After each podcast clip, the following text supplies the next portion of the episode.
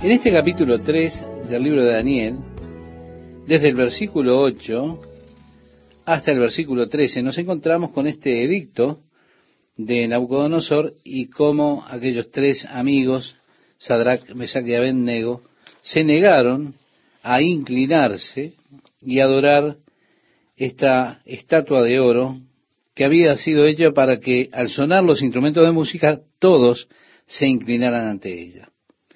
Nabucodonosor siempre estaba enojado. Y a partir del versículo 14 encontramos que él dijo, es verdad, Sadrach, Mesach y Abednego, que vosotros no honráis a mi Dios, ni adoráis la estatua de oro que he levantado. Ahora pues, estáis dispuestos para que al oír el son de la bocina, de la flauta, del tamboril, del arpa, del salterio, de la zampoña y de todo instrumento de música os postréis y adoréis la estatua que he hecho, porque si no la adorareis, en la misma hora seréis echados en medio de un horno de fuego ardiendo. ¿Y qué Dios será aquel que os libre de mis manos? Sadrach, Mesach y Abednego respondieron al rey Nabucodonosor diciendo, no es necesario que te respondamos sobre este asunto. He aquí nuestro Dios a quien servimos puede librarnos del horno de fuego ardiendo, y de tu mano, oh rey, nos librará. Y si no, sepas, oh rey, que no serviremos a tus dioses, ni tampoco adoraremos la estatua que has levantado. Qué maravilla, nuestro Dios, el Dios al que nosotros servimos, puede librarnos de tu horno de fuego. Él nos librará de tu mano. Y si Él no lo hiciera, aún así, no serviremos a tus dioses, no nos inclinaremos ante tu imagen. Estos muchachos sí que tenían un compromiso total con Dios. Dios puede, si Él quiere, librarnos. Pero también dijeron, y si Él no lo hace, aún así no nos inclinaremos porque nuestra confianza está en Dios. El Dios al que servimos puede librarnos. Qué jóvenes maravillosos. El verso 19 nos dice entonces, Nabucodonosor se llenó de ira y se demudó el aspecto de su rostro. Quiero decir, toda su actitud hacia estos tres compañeros cambió completamente y así ordenó que calentaran el horno siete veces más de lo que lo hacían comúnmente. El verso 20 nos dice, y mandó a hombres muy vigorosos que tenían su ejército que atasen a Sadrach, Mesach y Abednego para echarlos en el horno de fuego ardiendo. Entonces estos varones fueron atados con sus mantos, sus calzas, sus turbantes y sus vestidos, y fueron echados dentro del horno de fuego ardiendo. Estimado oyente, en el día de hoy en Israel, usted ve por ahí varios judíos ortodoxos. Hay algunos de ellos que tienen esos pequeños sombreros negros, sus capas negras, ropas negras. Cuando él los describe siendo atados con esos turbantes y vestidos, yo me hago la imagen de alguno de estos judíos que ve usted hoy en el día de Israel. Probablemente no lo hicieran así, pero es una imagen mental que yo me hago cuando leo que ataron a estos jóvenes con sus turbantes, sus vestidos, y los echaron en el horno de fuego. Agrega el pasaje bíblico, y como la orden del rey era apremiante, y lo habían calentado mucho, la llama del fuego mató a aquellos que habían alzado a Sadrach, Mesach y Abednego. Y estos tres varones, Sadrach, Mesach y Abednego, cayeron atados dentro del horno de fuego ardiendo. Entonces el rey Nabucodonosor se espantó y se levantó apresuradamente y dijo a los de su consejo, ¿no echaron a tres varones atados dentro del fuego? Ellos respondieron al rey, es verdad, oh rey. Y él dijo, yo veo cuatro varones sueltos, que se pasean en medio del fuego sin sufrir ningún daño. Y el aspecto del cuarto es semejante a hijo de los dioses. Qué experiencia extraordinaria, emocionante. Oh, la mano de Dios, el Dios al que nosotros servimos puede librarnos del horno de fuego. Allí están ellos, caminando en medio del fuego. Entonces Nabucodonosor se acercó a la puerta del horno de fuego ardiendo y dijo, Sadrach, Mesach y Abednego, siervos del Dios Altísimo, salid y venid. Entonces Sadrach, Mesach y Abednego salieron de en medio del fuego y se juntaron los sátrapas, los gobernadores, los capitanes y los consejeros del rey para mirar a estos varones cómo el fuego no había tenido poder alguno sobre sus cuerpos, ni aun el cabello de sus cabezas se había quemado, sus ropas estaban intactas y ni siquiera olor de fuego tenían. Entonces Nabucodonosor dijo, bendito sea el Dios de ellos, de Sadrach, Mesach y Abednego, que envió su ángel y libró a sus siervos que confiaron en él y que no cumplieron el edicto del rey y entregaron sus cuerpos antes que servir y adorar a otro Dios que su Dios. Ahora usted ve, estimado oyente, a Nabucodonosor haciendo otra proclamación aquí. Por lo tanto, decreto que todo pueblo, nación o lengua que dijere blasfemia contra el Dios de Sadrach, Mesach y Abed-Nego sea descuartizado y su casa convertida en muladar, por cuanto no hay Dios que pueda librar como éste. Entonces el rey engrandeció a Sadrach, Mesach y Abed-Nego en la provincia de Babilonia. Vemos que el viejo Nabucodonosor, con un carácter muy interesante, allí está con su furia y sus decretos. Nabucodonosor, rey a todos los pueblos, naciones y lenguas que moran en toda la tierra, paz o sea multiplicada. Conviene que yo declare las señales y milagros que el Dios Altísimo ha hecho conmigo. Cuán grandes son sus señales y cuán potentes sus maravillas, su reino, reino sempiterno, y su señorío de generación en generación. Escuche estas palabras de Nabucodonosor. Suena como si estuviera hablando un convertido. Bueno, yo personalmente creo que lo era. Él ahora está diciendo la historia. ¿eh? Les contaré una historia. Yo, Nabucodonosor, estaba tranquilo en mi casa, floreciente en mi palacio. Vi un sueño que me espantó y tendido en cama, las imaginaciones y visiones de mi cabeza me turbaron. Por esto mandé que vinieran delante de mí todos los sabios de Babilonia para que me mostrasen la interpretación del sueño. Y vinieron magos, astrólogos, caldeos, adivinos, y les dije el sueño, pero no me pudieron mostrar su interpretación, hasta que entró delante de mí Daniel, cuyo nombre es Belsasar, como el nombre de mi Dios, y en quien mora el espíritu de los dioses santos.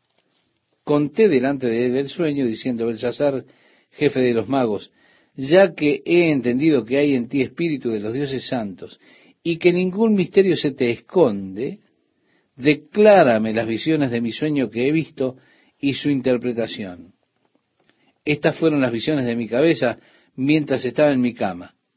Me parecía ver en medio de la tierra un árbol cuya altura era grande.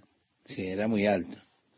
Crecía este árbol y se hacía fuerte y su copa llegaba hasta el cielo y se le alcanzaba a ver desde todos los confines de la tierra. Su follaje era hermoso y su fruto abundante, y había en él alimento para todos.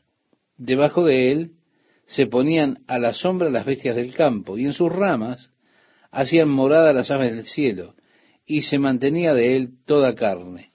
Vi en las visiones de mi cabeza, mientras estaba en mi cama, ahora escuche, estimado oyente, esto es interesante, que he aquí un vigilante y santo descendía del cielo, y clamaba fuertemente y decía así, derribad el árbol y cortad sus ramas, quitadle el follaje y dispersad su fruto, váyanse las bestias que están debajo de él y las aves de sus ramas, mas la cepa de sus raíces dejaréis en tierra, con atadura de hierro y de bronce entre la hierba del campo, sea mojado con el rocío del cielo y con las bestias sea su parte entre la hierba de la tierra. Su corazón de hombre se ha cambiado y le ha dado corazón de bestia y pasen sobre él siete tiempos. La sentencia es por decreto de los vigilantes y por dicho de los santos la resolución, para que conozcan los vivientes que el Altísimo gobierna el reino de los hombres y que a quien él quiere lo da y constituye sobre él al más bajo de los hombres. Yo, el rey Nabucodonosor, he visto este sueño. Tú, pues, Belsasar, dirás la interpretación de él, porque todos los sabios de mi reino no han podido mostrarme su interpretación, mas tú puedes, porque mora en ti el espíritu de los dioses santos. Entonces Daniel, cuyo nombre era Belsasar, quedó atónito casi una hora, y sus pensamientos lo turbaban. El rey habló y dijo, Belsasar, no te turbe ni el sueño ni su interpretación. Belsasar respondió y dijo, Señor mío, el sueño sea para tus enemigos y su interpretación para los que mal te quieren.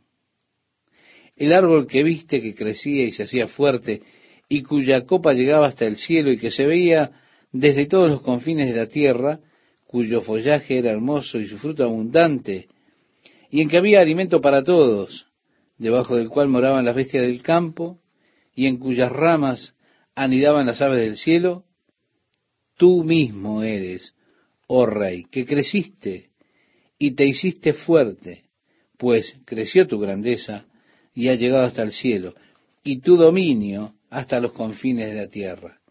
Y en cuanto a lo que vio el rey, un vigilante y santo que descendía del cielo y decía, cortad el árbol y destruidlo, mas la cepa de sus raíces dejaréis en la tierra, con atadura de hierro y de bronce en la hierba del campo, y sea mojado en el rocío del cielo, y con las bestias del campo sea su parte, hasta que pasen sobre él siete tiempos.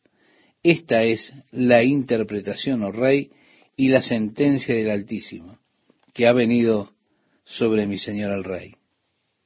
Que te echarán de entre los hombres, y con las bestias del campo será tu morada, y con hierba del campo te apacentarán como a los bueyes, y con el rocío del cielo serás bañado, y siete tiempos pasarán sobre ti hasta que conozcas que el Altísimo tiene dominio en el reino de los hombres, y que lo da a quien él quiere.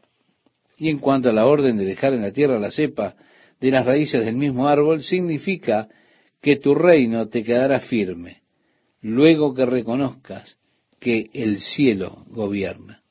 Por tanto, rey, acepta mi consejo tus pecados redime con justicia, y tus iniquidades haciendo misericordia para con los oprimidos, pues tal vez será eso una prolongación de tu tranquilidad. Todo esto vino sobre el rey Nabucodonosor. Bien, estimado oyente, hemos leído este extenso pasaje y vemos que él tuvo este sueño, el árbol y todo lo demás, y cómo Daniel se lo interpreta diciendo, el árbol eres tú, Nabucodonosor. Tú te has vuelto grande, poderoso, este gran reino se te ha entregado a ti, pero tú te has levantado en orgullo. Y lo interesante para mí es que hay vigilantes que observan todo el asunto. Ahora, estimado oyente, ¿usted sabe que su vida está siendo vigilada? Eso es asombroso él tuvo en este sueño el entendimiento de estos vigilantes que habían venido del cielo y lo observaban a él. Y él escuchó a uno de ellos diciendo, corten las ramas hasta siete veces, sáquenlo y que él viva con las bestias por siete tiempos. Sí, los siete tiempos probablemente fueran un año y tres cuartos, refiriéndose al verano, otoño, invierno, primavera, en vez de siete años. Así que por un año y tres cuartos, el rey Nabucodonosor anduvo loco. Él vivía con los bueyes en el campo, comía pasto como un animal salvaje. Esto sería así hasta que él se diera cuenta de que Dios en el cielo es el que gobierna sobre la tierra en todos los sentidos. Algunas veces Dios coloca hombres malvados en el poder para traer juicio sobre el pueblo, pero por sobre todo Dios gobierna. Así que luego de que Daniel interpretó el sueño, él dijo, ahora mira, rey, enderezate, hombre, vive rectamente, Tú sabes, tal vez tú puedas incrementar o aumentar los días de tu paz, porque tú sabes que esto te sucederá a ti. Tal vez viviendo justamente, tú puedas atenuarlo un poco. Así que por un año no hubo ni enojos, ni iras, ni nada. Pero después dice, todo esto vino sobre el rey Nabucodonosor. Al cabo de doce meses, paseando en el palacio real de Babilonia, de acuerdo a los antiguos historiadores, Babilonia fue solo un lugar de maravillas y bellezas. Describen los jardines colgantes de Babilonia. Ellos eran una de las siete maravillas del mundo antiguo. Ellos debieron describir en las murallas que rodeaban la ciudad la gloria, la grandeza de esa maravillosa ciudad de Babilonia. Así que Nabucodonosor estaba caminando en medio de los jardines de esa hermosa ciudad del palacio y habló del rey y dijo, así está en el relato, ¿no es esta la gran Babilonia que yo edifiqué para casa real con la fuerza de mi poder y para gloria de mi majestad? Estaba jactándose, orgulloso de sí mismo, diciendo, yo construí con mi poder para mi majestad. Y dice la Biblia, aún estaba la palabra en la boca del rey cuando vino una voz del cielo. Lo habían estado observando. ¿Qué dijo esta voz? A ti se te dice, rey Nabucodonosor, el reino ha sido quitado de ti y de entre los hombres te arrojarán y con las bestias del campo será tu habitación y como a los bueyes te apacentarán y siete tiempos pasarán sobre ti hasta que reconozcas que el Altísimo tiene el dominio en el reino de los hombres y lo da a quien él quiere. En la misma hora se cumplió la palabra sobre Nabucodonosor y fue echado de entre los hombres. Sí, él se volvió loco. Comía hierba con los bueyes, su cuerpo se mojaba con el rocío del cielo, hasta que su pelo creció como plumas de águila y sus uñas como las de las aves. Mas al fin del tiempo, yo, Nabucodonosor, alcé mis ojos al cielo, y mi razón me fue de vuelta, y bendije al Altísimo, y alabé y glorifiqué al que vive para siempre, cuyo dominio es sempiterno, y su reino por todas las edades. Todos los habitantes de la tierra son considerados como nada, y él hace según su voluntad en el ejército del cielo y en los habitantes de la tierra y no hay quien detenga su mano y le diga, ¿qué haces? Si él llegó a una conciencia tal del poder de Dios y de la soberanía de Dios, que es Él quien gobierna sobre el universo. Y ningún hombre puede decirle a Dios, ¿qué haces? El versículo 36 expresa, en el mismo tiempo mi razón me fue de vuelta y la majestad de mi reino, mi dignidad y mi grandeza volvieron a mí, y mis gobernadores y mis consejeros me buscaron, y fui restablecido en mi reino, y mayor grandeza me fue añadida. Ahora, yo, Nabucodonosor, alabo, engrandezco y glorifico al Rey del cielo. ¿Se da cuenta, oyente? Esto para mí suena como una conversión.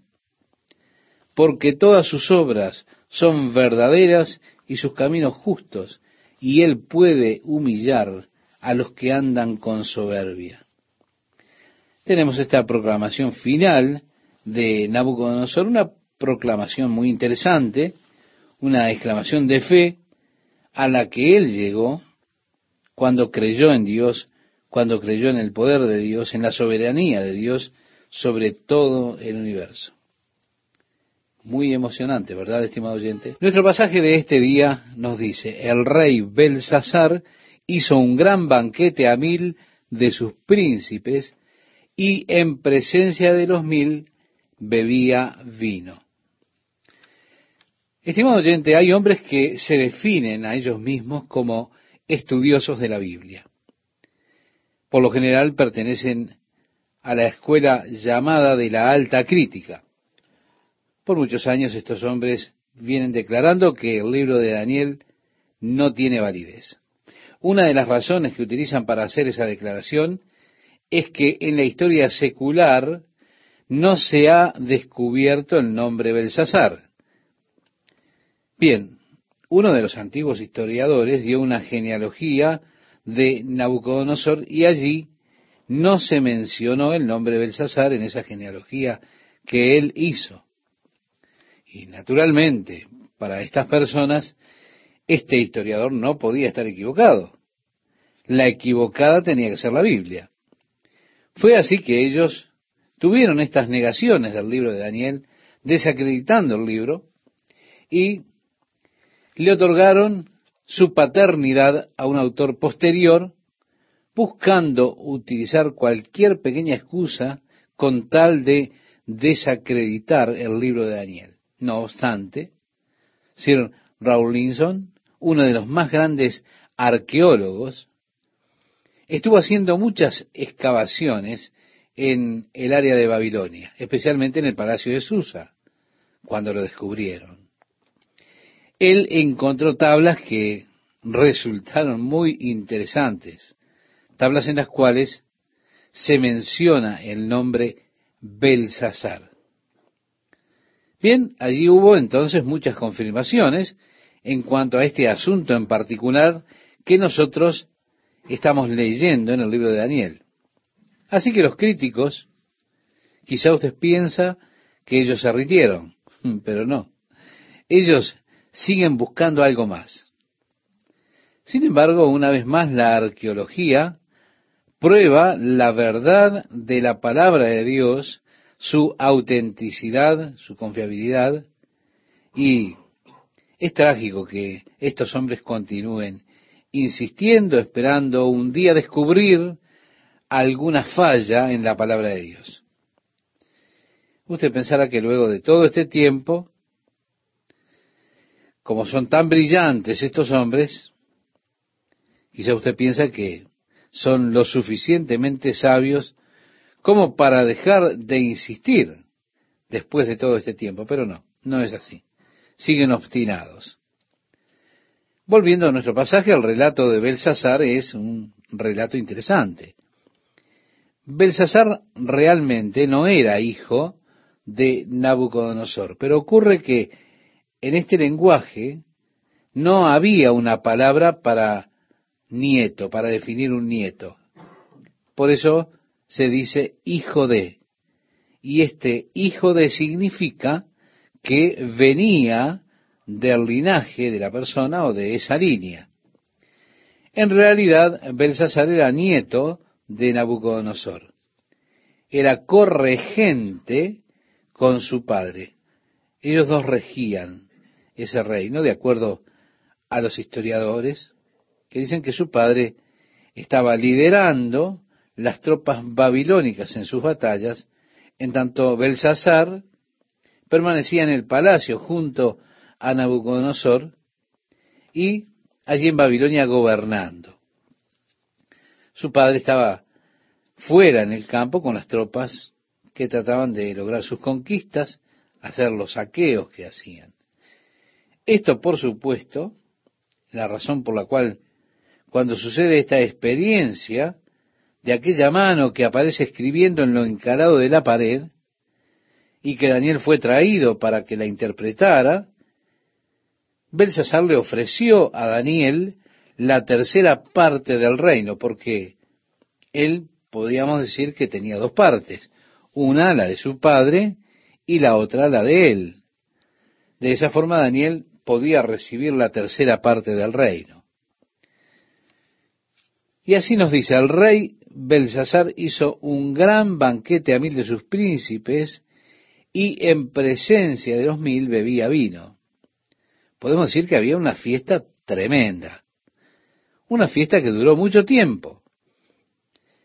El historiador Flavio Josefo lo registra y nos da detalles interesantes acerca de esa fiesta. También el antiguo historiador Herodoto. Xenofón también hace referencia en particular a ese banquete del rey Belsasar.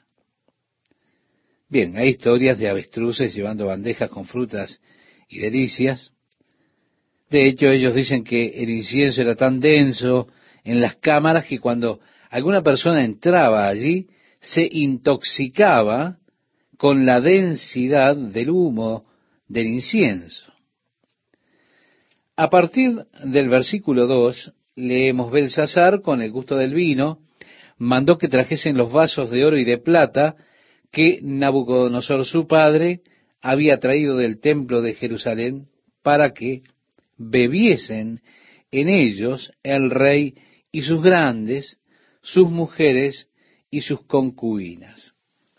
Entonces fueron traídos los vasos de oro que había traído del templo de la casa de Dios que estaba en Jerusalén, y bebieron en ellos el rey y sus príncipes, sus mujeres y sus concubinas.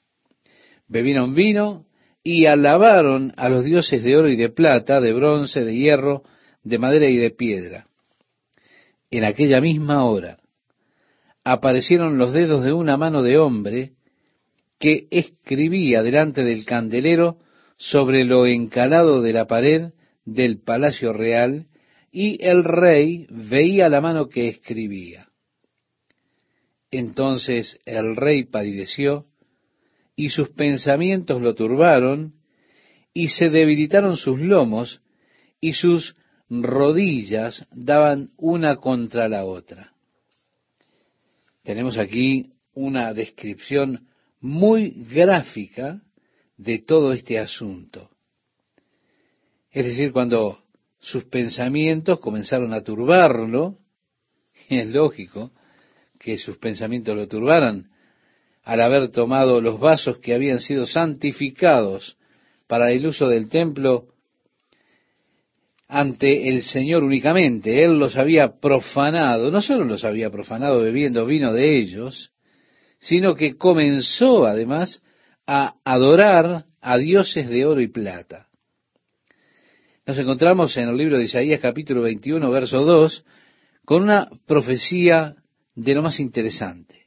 Esta profecía declara, sube, oh Elam, sitia, oh Media, todo su gemido hice cesar. Por tanto, mis lomos se han llenado de dolor. Angustias se apoderaron de mí, como angustias de mujer de parto. Me agobié oyendo y al ver no me he espantado. Se pasmó mi corazón. El horror me ha intimidado.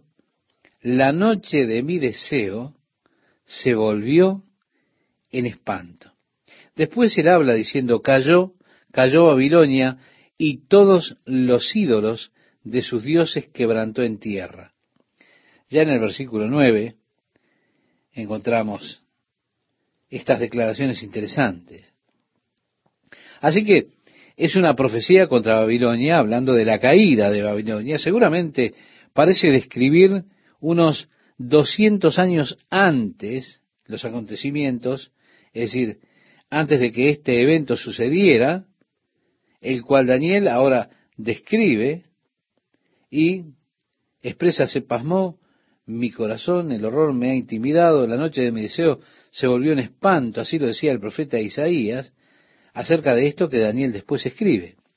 Por supuesto, esta es la noche en que cayó Babilonia, Ciro, rey de Persia, rey de Medo Persia, llegó a conquistar ese lugar.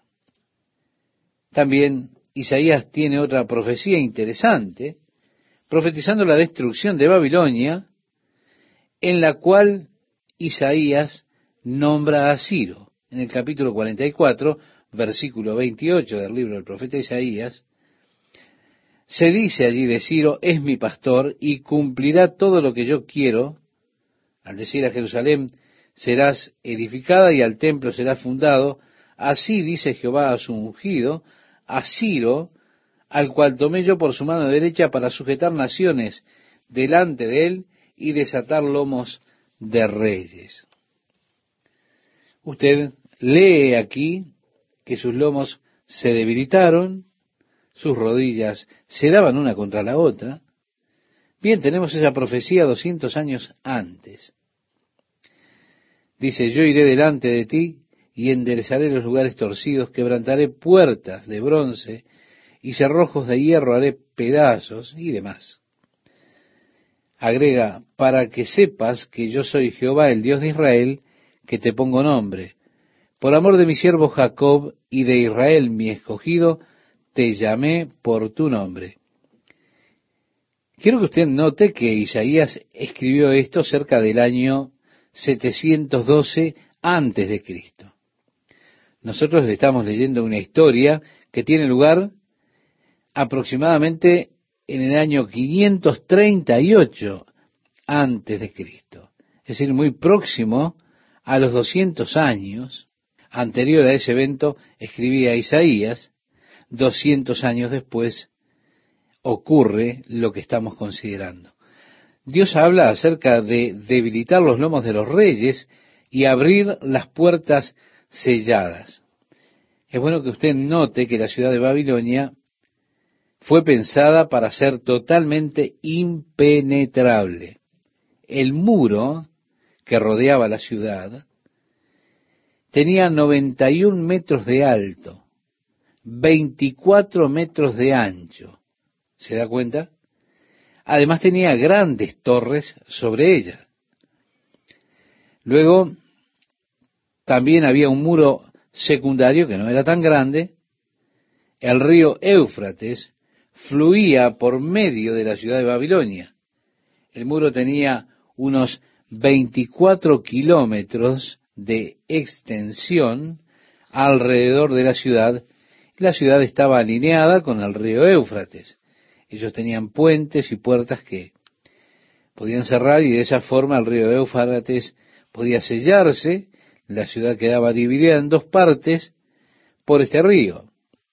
De acuerdo con los historiadores, la noche que Babilonia cayó, esa noche en particular de la que estamos leyendo con ustedes, estimados oyentes, en el capítulo 5, por alguna razón, ellos dicen que fue debido a que los soldados estaban demasiado borrachos como para saber lo que estaban haciendo.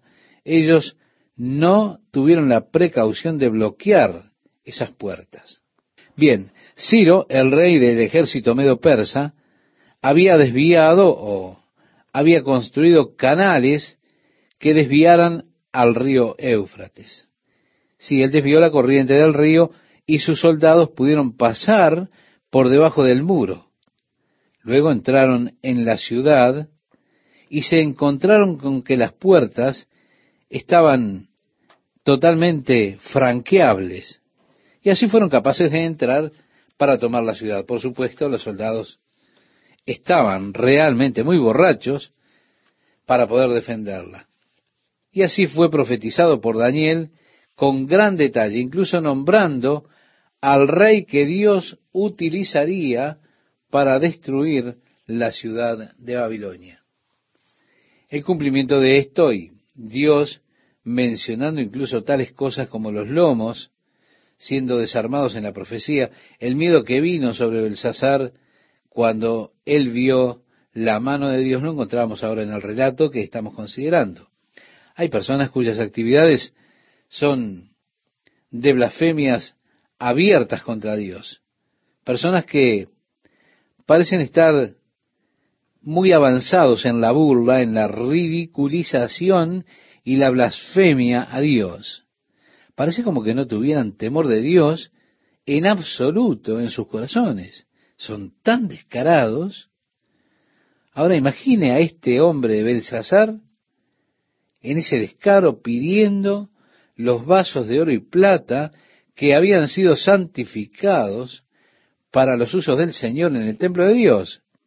Y él ahora está allí bebiendo en esos vasos su vino, alabando a los dioses de oro y plata. Ah, de repente, él ve la mano que escribe en la pared.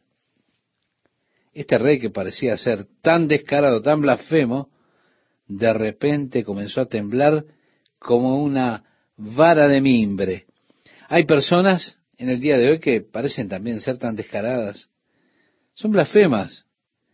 Pero una vez que se mueve la mano de Dios, cuando viene el juicio de Dios, cambia la cosa totalmente. Yo he visto a Dios cómo rebaja a las personas a la condición de una hoja marchita.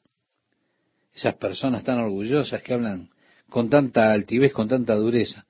Personas que parecen ser tan blasfemas contra Dios, pero cuando Dios comienza a obrar, le diré, estimada amiga, estimado amigo, no hay hombre que pueda enfrentarse a eso. Este hombre comenzó a temblar. Sus pensamientos lo turbaron. Y en el relato bíblico, en el verso 7, nos dice, el rey gritó en alta voz que hiciesen venir magos, caldeos y adivinos. Y dijo el rey a los sabios de Babilonia, cualquiera que lea esta escritura y me muestre su interpretación será vestido de púrpura y un collar de oro llevará en su cuello y será el tercer señor en el reino. Si su padre estaba primero, él era el segundo. Está ofreciendo ahora la posición de un tercer gobernante. Entonces fueron introducidos todos los sabios del rey, pero no pudieron leer la escritura ni mostrar al rey su interpretación. Entonces el rey Belsasar se turbó sobremanera y palideció, y sus príncipes estaban perplejos. La reina, por las palabras del rey y de sus príncipes, entró a la sala del banquete y dijo, Rey, vive para siempre, no te turben tus pensamientos, ni palidezca tu rostro. En tu reino hay un hombre en el cual mora el espíritu de los dioses santos, y en los días de tu padre se halló en él luz e inteligencia y sabiduría como sabiduría de los dioses, al que el rey Nabucodonosor tu padre, oh rey, constituyó jefe sobre todos los magos, astrólogos, caldeos y adivinos, por cuanto fue hallado en él mayor espíritu y ciencia y entendimiento para interpretar sueños y descifrar enigmas y resolver dudas. Esto es en Daniel, al cual el rey puso por nombre Beltsasar. Llámese pues ahora a Daniel y él te dará la interpretación. Entonces Daniel fue traído delante del rey y dijo al rey a Daniel, ¿eres tú aquel Daniel de los hijos de la cautividad de Judá que mi padre trajo de Judea? Yo he oído de ti que el espíritu de los dioses santos están en ti y que en ti se halló luz, entendimiento y mayor sabiduría. Y ahora fueron traídos delante de mis sabios y astrólogos para que leyesen esta escritura y me diesen su interpretación, pero no han podido mostrarme la interpretación del asunto. Yo, pues, he oído de ti que puedes dar interpretaciones y resolver dificultades. Si ahora puedes leer esta escritura y darme su interpretación, serás vestido de púrpura y un collar de oro llevarás en tu cuello y serás el tercer señor en el reino. Qué interesante reputación tenía Daniel. Es que en él había el espíritu del Dios Santo. Él era un hombre de excelente sabiduría y entendimiento. Nos dice el versículo 17, entonces Daniel respondió y dijo delante del rey, tus dones sean para ti, y da tus recompensas a otros. Leeré la escritura al rey y le daré la interpretación. ¿Se da cuenta?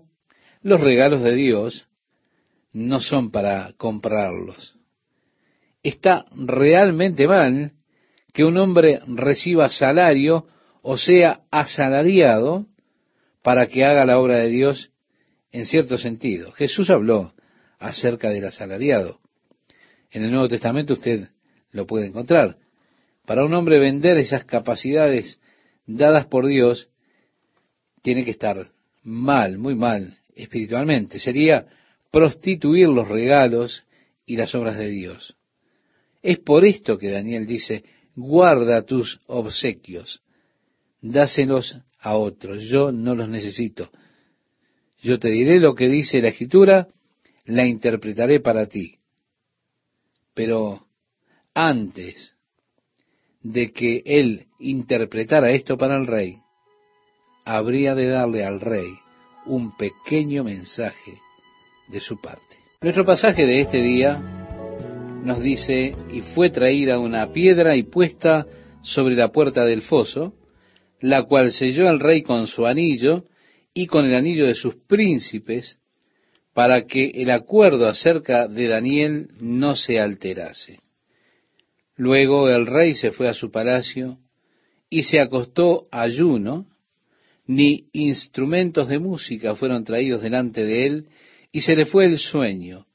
El rey, pues, se levantó muy de mañana y fue apresuradamente al foso de los leones, y acercándose al foso llamó a voces.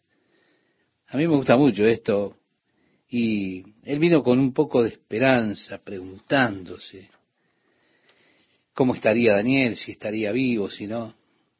Y así entonces él llega y empieza a llamar a voces a Daniel con voz triste.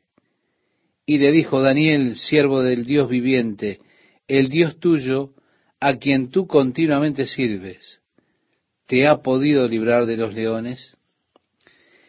Digamos que el rey tenía algo de fe, de otra forma él nunca hubiese ido allí.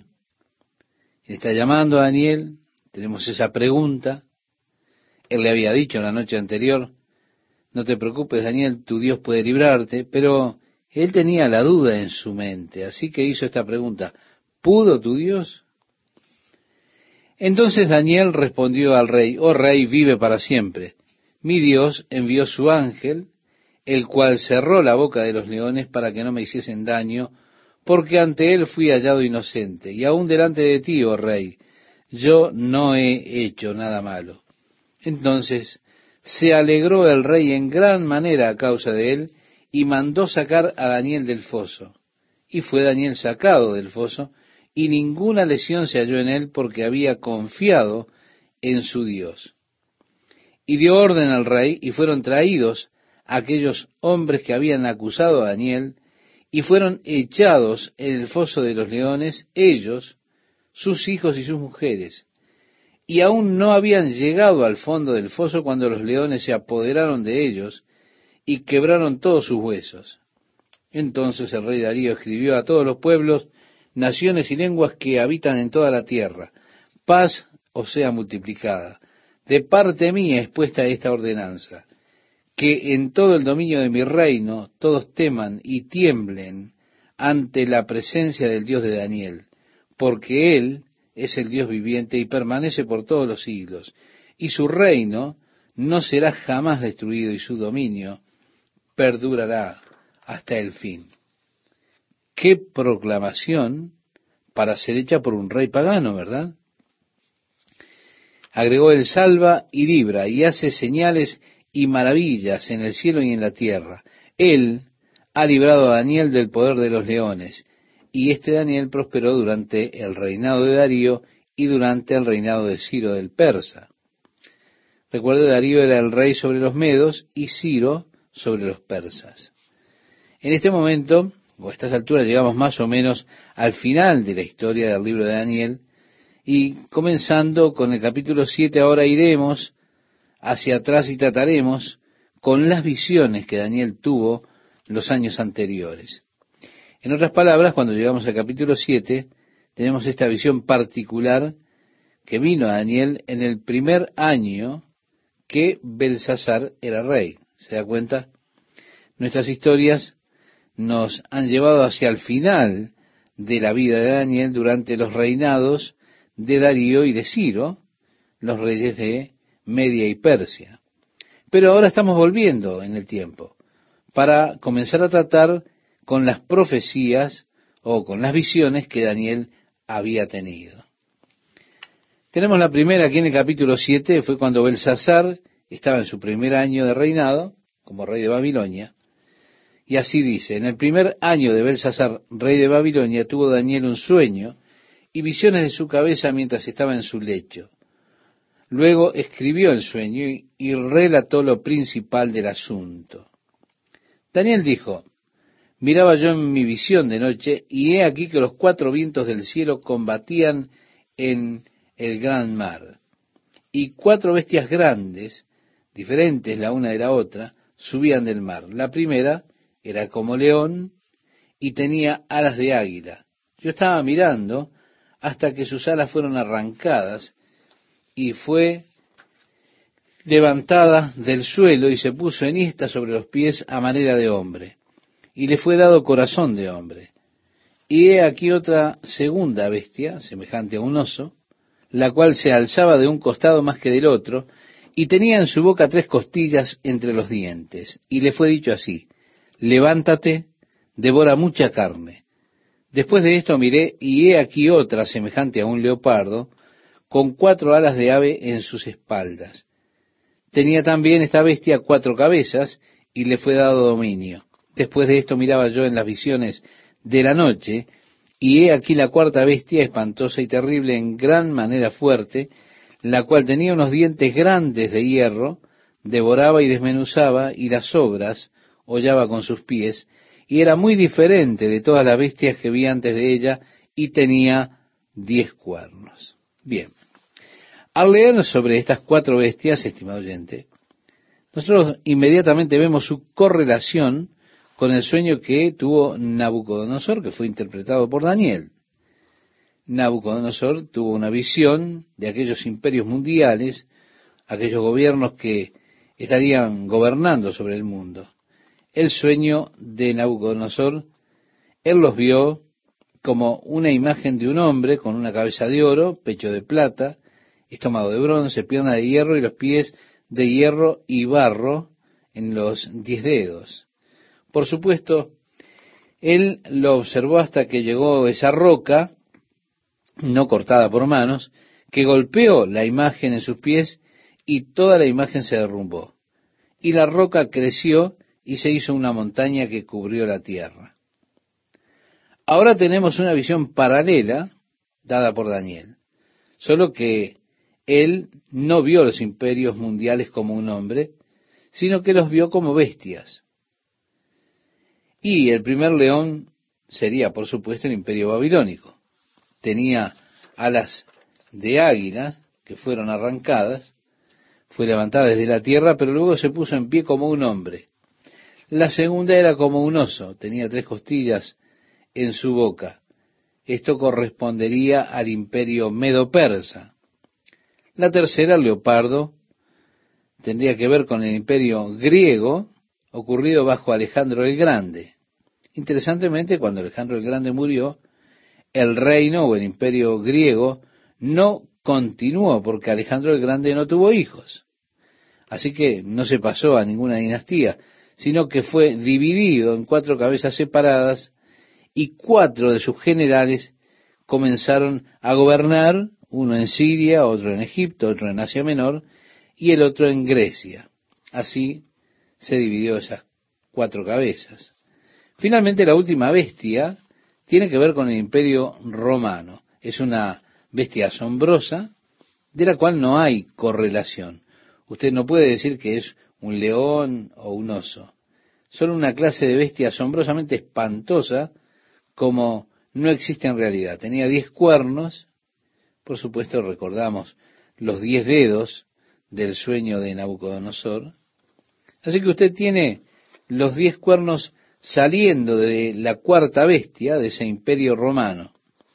Así como usted tiene los diez dedos de la visión de Nabucodonosor, parte de hierro, parte de barro, mostrando esa relación con el imperio romano.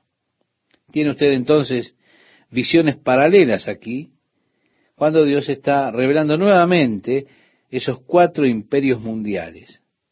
Pero ahora recibiremos algunos datos interesantes que no tenemos en el sueño de Nabucodonosor. A partir del versículo 8 leemos, Mientras yo contemplaba los cuernos, he aquí que otro cuerno pequeño salía entre ellos, y delante de él fueron arrancados tres cuernos de los primeros. Y he aquí que este cuerno tenía ojos como de hombre, y una boca que hablaba grandes cosas.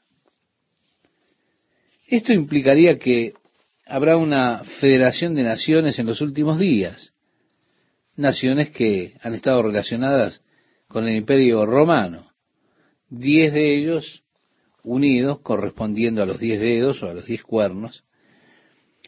Quizá en la comunidad europea del día de hoy pudiéramos ver diez naciones que están relacionadas con el imperio romano, que están unidas entre ellas. Así que es muy posible que lo que usted ve hoy en la comunidad europea pudiera ser el comienzo del cumplimiento de estas profecías de Daniel. Puede ser. Si Dios no utiliza esa alineación, Él, diríamos nosotros, quizá se estaría perdiendo una muy buena oportunidad. Yo pienso que es mucho más que coincidencia que Europa Occidental esté creciendo como un gran imperio financiero e industrial. De seguro allí están todos los requisitos que se necesitan para cumplir esta visión de Daniel. Pero vemos otro cuerno que se levanta, el número 11, y que ocupa realmente el lugar de tres de esos cuernos, o mejor dicho, se ocupa de ellos y los arranca de raíz. En este cuerno había ojos como los ojos de un hombre y una boca que habla grandezas. Este onceavo cuerno, sin dudas, es el anticristo que vendrá arrancando, derribando a tres de los reyes. El versículo 9 nos dice, estuve mirando hasta que fueron puestos tronos. Recuerden la visión de Nabucodonosor, la piedra golpeó la imagen en sus pies y la imagen fue derribada. Y aquí dice, estuve mirando hasta que fueron puestos tronos. Y se sentó un anciano de días, cuyo vestido era blanco como la nieve, y el pelo de su cabeza como lana limpia, su trono llama de fuego, y las ruedas del mismo fuego ardiente un río de fuego procedía y salía de delante de él, millares de millares le servían, y millones de millones asistían delante de él. El juez se sentó y los libros fueron abiertos. Así que podemos decir que él contempló a estos diez cuernos hasta que fueron derribados y después vio el trono de Dios, al anciano de días, y todo el esplendor y la gloria que rodea el trono de Dios. Millares de millares ministrando allí, millones de millones asistiendo. Cuando vemos en el capítulo 4 de Apocalipsis, lo vemos a Dios sentado sobre el trono. Vemos ese arco iris verde esmeralda cerca del trono de Dios, el mar de cristal frente a él, Vemos los veinticuatro ancianos con sus coronas de oro delante del trono de Dios, los querubines rodeándolo y declarando allí, Santo, Santo, Santo Señor Todopoderoso. Vemos el esplendor de Dios cuando se sienta allí en el trono. Luego es dirigida nuestra atención al rollo que está en la mano derecha de Dios, porque un ángel está proclamando con gran voz, ¿quién es digno de tomar el rollo y romper los sellos. Entonces vemos a Jesús como el Cordero que fue sacrificado saliendo y tomando el rollo de la mano derecha de aquel que está sentado en el trono. Y lo observamos cuando ofrecen las copas doradas llenas de fragancia, que son las oraciones de los santos, y comenzamos a cantar, digno es el Cordero de tomar el rollo y romper los sellos, porque Él fue muerto y nos ha redimido por su sangre de todas las naciones, tribus, lenguas y pueblos, y Él nos ha hecho ante nuestro Dios reyes y príncipes, y todos reinaremos con Él sobre la tierra. Luego Él escuchó millares y millares y millares, se da cuenta equivalente a lo de Daniel aquí millares de ángeles delante del trono de Dios diciendo, digno es el Cordero de recibir la gloria, el honor, el dominio, el poder y la autoridad. Nuevamente vemos que la escena es en el cielo y que seguirá inmediatamente. El libro es abierto y cuando el sello se abre, viene el juicio. No el gran juicio del trono blanco, el juicio del gran trono blanco, sino el juicio de Dios sobre este mundo que rechazó a Cristo lo cual se describe en el libro de Apocalipsis, en el capítulo 6, versículo 18. Así que Juan, que escribió el Apocalipsis, y Daniel tienen visiones respecto a este trono de Dios, a la gloria del trono de Dios y al inminente juicio sobre el reino del hombre. Volviendo a nuestro pasaje del capítulo 7 de Daniel, en el verso 11 nos dice, yo entonces miraba a causa del sonido de las grandes palabras que hablaba el cuerno, miraba hasta que mataron a la bestia. Se nos dice acerca de esta bestia, el hombre de pecado o el hijo de perdición, comúnmente llamado el anticristo, que él habla grandes blasfemias contra el Dios del cielo, que él finalmente declara que él mismo es Dios y demanda ser adorado como Dios, también da muerte a aquellos que rehusan adorarlo. Hemos leído, miraba hasta que mataron a la bestia, y su cuerpo fue destrozado y entregado para ser quemado en el fuego. En el libro de Apocalipsis se nos dice que cuando Jesús regrese, Él destruirá ese instrumento de Satanás, ese hombre de pecado, y será echado en la gehenna, es decir, en el lago que arde con fuego y azufre, que es la muerte segunda. Así que aquí Daniel y Apocalipsis corren paralelos en sus visiones, de un lado al otro. Volviendo al capítulo 7 de Daniel, desde el versículo 12 nos dice, habían también quitado a las otras bestias su dominio, pero les había sido prolongada la vida hasta cierto tiempo. Miraba yo en las visiones de la noche y he aquí con las nubes del cielo venía uno como un hijo de hombre que vino hasta el anciano de días y le hicieron acercarse delante de él y le fue dado dominio, gloria y reino para que todos los pueblos, naciones y lenguas le sirvieran. Su dominio es dominio eterno que nunca pasará y su reino uno que no será destruido. Así que él está viendo ahora a Jesucristo y el recibimiento del reino glorioso, cuando es entregado a Jesús, lo ve a él viniendo a reinar en un reino que no tendrá fin, como decía el profeta Isaías en el capítulo 9, verso 6, porque un niño nos es nacido, hijo nos es dado, y el principado sobre su hombre, y se llamará su nombre admirable consejero, Dios fuerte, Padre eterno, príncipe de paz. Lo dilatado de su imperio y la paz no tendrán límite, sobre el trono de David y sobre su reino, disponiéndolo y confirmándolo en juicio y en justicia desde ahora y para siempre. El celo de Jehová de los ejércitos hará esto. Recuerda, el ángel le dijo a María, no temas, porque has hallado gracia delante de Dios, y ahora concebirás en tu vientre y darás a luz un hijo, y llamarás su nombre Jesús. Este será grande, será llamado Hijo del Altísimo, y el Señor Dios le dará el trono de David su padre, y reinará sobre la casa de Jacob para siempre, y su reino no tendrá fin. Así que Daniel tuvo esta hermosa comprensión de todas estas cosas. Él vio a Jesús en las nubes del cielo viniendo hasta donde estaba el anciano de días para recibir la autoridad, el dominio, la gloria, el reino. En el Salmo número 2 podemos leer que Dios le dice a Jesús, pídeme y te daré por herencia las naciones y como posesión tuya los confines de la tierra. Está hablando del glorioso reino de Dios. A partir del versículo 15 de Daniel capítulo 7 leemos, se me turbó el espíritu a mí, Daniel, en medio de mi cuerpo y las visiones de mi cabeza me asombraron. Me acerqué a uno de los que asistían y le pregunté la verdad acerca de todo esto. Y me habló y me hizo conocer la interpretación de las cosas. Estas cuatro grandes bestias son cuatro reyes que se levantarán en la tierra. Después recibirán el reino los santos del Altísimo y poseerán el reino hasta el siglo eternamente y para siempre. Entonces tuve deseo de saber la verdad acerca de la cuarta bestia, que era tan diferente de todas las otras, espantosa en gran manera, que tenía dientes de hierro y uñas de bronce, que devoraba y desmenuzaba y las obras hollaba con sus pies.